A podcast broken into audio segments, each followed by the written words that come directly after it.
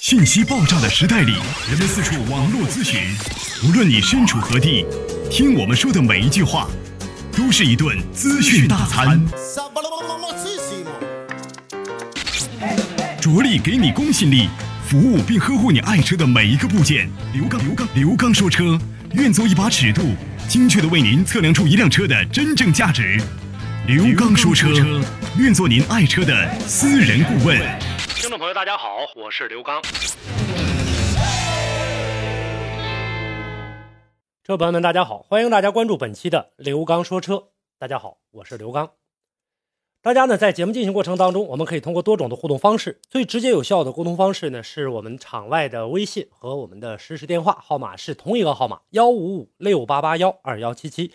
另外呢，大家也可以关注我的微信公众平台。大家呢可以在上面呢关注到更多的视频直播，以及呢车型的详解分析和评测。好，那接下来呢，咱们就走入到今天的话题讨论当中。今天我们要跟大家来聊一聊什么呢？我们想在节目当中跟大家聊一聊我们平时没有聊到的关于汽车的保险方面的话题。这个话题呢，也是通过我们的呃车友在生活当中所经常遇到的一些保险的理赔知识。我们想跟大家呢共同来说一说，当然我们挑出几个重点跟大家来聊。那么现在呢，说到我们汽车的保险呢，应该说是司空见惯的事儿。那么大家当然了，对保险的这样的一些呃吐槽点也有很多啊。原来呢，我们看到市场不是很规范的时候，不同的保险公司会给我们推出不同的这样的一个优惠的一些返点。那么现在来看的话呢，呃，由于银保监会的这样的一个介入。那目前来看的话，整个在汽车市场的保险当中，已经在逐渐的趋于稳定。哪方面呢？就是返利的这样的一个方面，返点啊，没有原来那么高。我记得曾经最高的时候，我曾经遇到的，当然可能还有其他的车友也遇到过。我曾经遇到最高的返点呢是百分之五十二这样的一个返点。那么也就是说呢，我们呃交一千块钱的保险，他会给你返回五百二十块钱啊，是这样。另外呢，我们在生活当中呢，经常会。啊，有保险的这样的一个状态下，我们有的时候呢，保险呢并不代表着是全部保险。那我们挑出几个重点的案例。一般来讲的话呢，大家说我买的车险都是全险，对吧？这里面包含了很多什么交强险呐、车辆损失险、第三者责任险、盗抢险、不计免赔等等等等很多。反正是我们能看到的，这个跟四 S 店签约也好，或者跟那保险公司来进行的这个沟通也好，给我们。买的全都是全险，而且我们花了很多钱。那么开车上路之后的话，我们大家就觉得有了保险之后就万无一失。咱们呢跟大家来聊一聊。首先呢，咱们先关注一个一个交强险，还有一个是商业险，这是两大类。交强险呢，我们大家都知道是在我们只要汽车上路，这是必须要交的啊，包括呢里面车船使用税的一些叠加啊等等这些费用，不同的排量、不同的车型导致的价格不一样。那么商业险里面又包含了很多什么涉水啊、什么三者啊、这个。呃，车损啊，包括不计免啊、盗抢啊、火灾啊、玻璃划痕啊、呃，车身划痕啊，包括呢修理这个期间的费用补偿险、车上货物责任险、精神损失的这个抚慰金责任险啊，等等等等，很多啊。当然，我们主要的这个两大类别，对吧？这个商业险，还有呢是这个强制险，就这几种。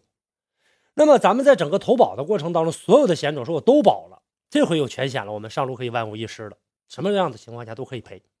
那我们今天呢，跟大家呢就想来聊一聊，在这个过程当中，这里面两个险种不一样，它保额的这样的一个费用也不一样。那涉及到保额费用的不一样，你花的钱也就不一样。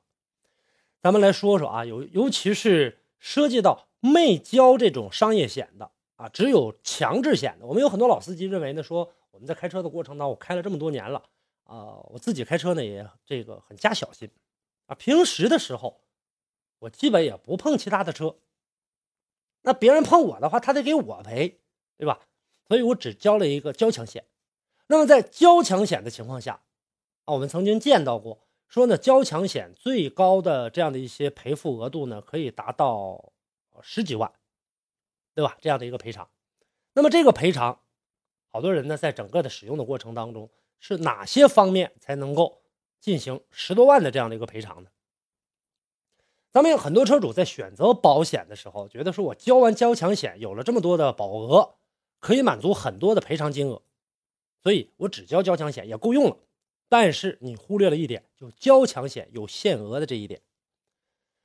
哪些方面呢？按照咱们现行的这个交强险限额的这个规定，在被保险人有责任的情况下，医疗费补偿的限额是一万元，死亡伤残类的限额是十一万元，呃，这加起来十二万了。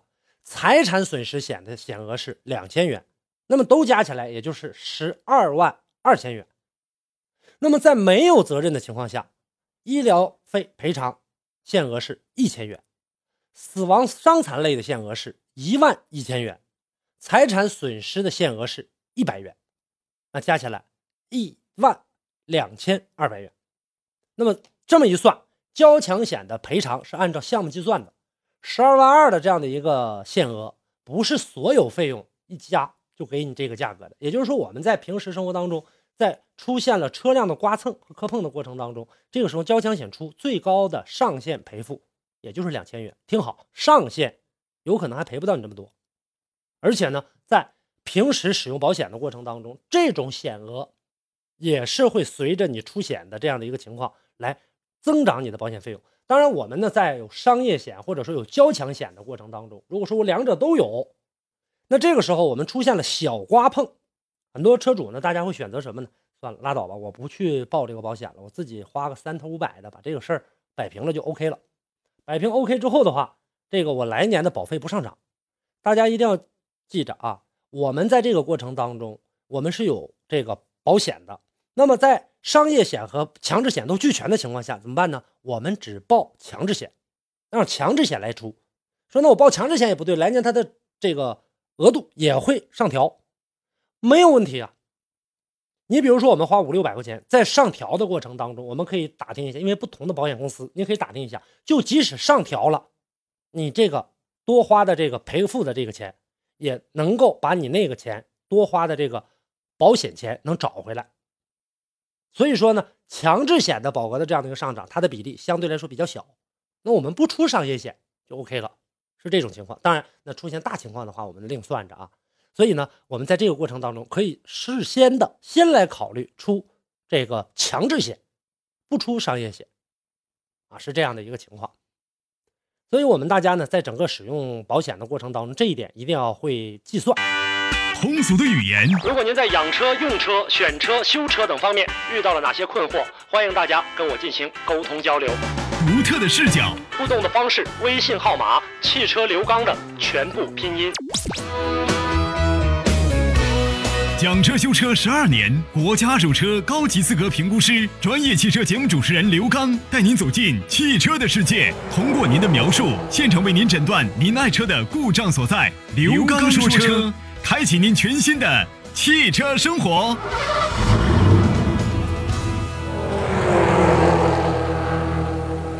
还有呢，就说任何的损失险都能赔付。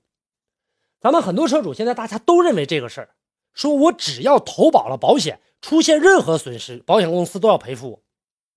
那这个分在什么情况下？你是不是存在着违法驾车？你比如说我们的酒驾、无证驾驶。服用管制类的精神药品或者麻醉药品等，保险公司只能在交强险人身损害限额内，听好啊，这句词，交强险人身损害限额内先行垫付赔偿款项，同时有权向侵权人追偿，而第三者责任险则因为存在违法事由是不予赔偿的。那这个我们可以使用这种交强险来先行垫付。回过头来，人家还要去去对你进行追责，所以这方面上，相信大家呢啊，在这点上呢，也都能够呃有这样的一个常识。就我们存在什么醉酒驾驶、无证驾驶的这类的，包括我们吃一些呃精神类的这样的一些药品的话，这个我们在驾车的过程当中啊，有保险也没有用。还有一个，我们大家呢，在整个使用的过程当中，心存侥幸，没有续保。为什么心存侥幸呢？有很多车主呢。在交交强险过期之后忘了续保了，有很多车主说晚几天续保没关系，啊，就存在着这样的一个侥幸。那么现在我们在路面上，如果说存在这种情况，电子眼抓拍是很这个全面的。如果说你超出了这样的一个保险的这样的一个期限，在这个过程当中，我们也有可能会受到交警的处罚，同时也有可能给你造成巨大的损失。我国呢《道路交通损害赔偿司法解释》当中明确规定，没有依法投保交强险的机动车发生了交通事故造成损害，当事人请求投保义务人在交强责任险限额范围内予以赔偿，人民法院予以支持。也就是说，在这段时间当中，如果说你发生了交通事故，当事人要求你赔偿十二万元以下金额，都是成立的，而且这部分费用都是你自己掏腰包出，就是你给人家碰了，人家。要求你赔偿十二万以下，只要不超过十二万，都是合理的。啊，这个当然我们中间还有很多的这个法律的这样的一些断定啊，根据你现场的这样的一个损害的一个情况，但甭管出多少钱，十二万元以下听好，十二万元以下一块钱也是十二万元以下，对吧？这个过程当中可以向你呢进行的这样的一个投诉，包括我们大家啊，如果说。我们在发生交通事故的话，如果责任不在我们，我们看对方交强险，如果它过期了，我们可以把额度往高了调啊，按照整个的这样的你车辆的被碰撞的这样的一个损失，这样的一个预估，当然了，你不能漫天要价。那么如果没有投保交强险，即使发生交通事故，驾驶人不是车主，车主和事故发生没有任何关系，那么也要在交强险十二万二千元的限额内，与驾驶人承担连带责任。什么意思呢？你把车借给别人了，你车已经没有交强险，你明知道这样的一个情况还借给别人，别人出现事情了，那这个时候你跟着同样来进行赔付。超出交强险，如果发生事故比较大，超过十二万二了，那么这个限额驾驶人再继续承担相应的责任。所以这个事儿啊，大家呢一定在我们使用车辆的过程当中要注意。再有一点，我们有很多的这个车主啊，有些车主说保险公司出险。没有必要，这个向保险公司报案，先找修配厂吧。修完车发现费用高，不行，这时候得找保险公司报销费用。那么这属于什么呢？先修理后报销。呃，所以说呢，出险后啊，咱们先报警报案，拿到交警开出的事故责任认定书，以免说以后这个提供警方有关事故记录啊，防范这个。那么，在交警处理完事故之后呢，车主再向保险公司报案，保险公司会派人查勘定损，然后呢，才是对车辆进行修理，最后呢，提交呢这个单证来进行赔付的。所以说呢，车主不向保险公司报案，是先修车，觉得没几个钱修了修，越修越贵。那么在理赔的时候，保险公司认为修理费用高出了定损的这个费用，差额部分，比如说我花这个五块钱修车，那么结果我花了十块。保险公司正常来讲，一计算的话，你就应该花五块或者四块，那超出的那几块钱，你就自己来进行承担了。所以，定损后修车是对被保险人自身利益的这样的一个保护啊。这些呢，都是我们在平时使用车辆的过程当中应该注意的一些事项。可能呢，有很多老司机对这个事儿呢，相对来说都是比较了解的。那么，我们在今天的这期节目当中呢，也算是给我们更多的新手，或者呢，给我们。很多没出过险或者没使用过保险的车主提一个醒：我们一旦遇到这种情况，该如何的来进行处理？这就是今天跟大家呢来聊的一个话题。当然，我们说的这个话题呢还不完善，还有很多。但是我们拿出几个常见的这样的一个话题，跟大家共同来聊一聊。今天就跟大家聊到这儿，也欢迎大家呢在节目之外呢继续的跟我们进行互动。互动的方式啊，大家可以通过我们的微信公众平台“刘刚说车”四个中文点击搜索并关注。下方呢有我的视频直播以及车辆的评测，大家呢可以随时来进行关注，每天的呃直播都会在这里面进行体现。另外呢，大家也可以通过场外的互动方式，微信和场外的电话是同一个号码幺五五六八八幺二幺七七。好嘞，今天的节目跟大家就聊到这儿，咱们下期再见。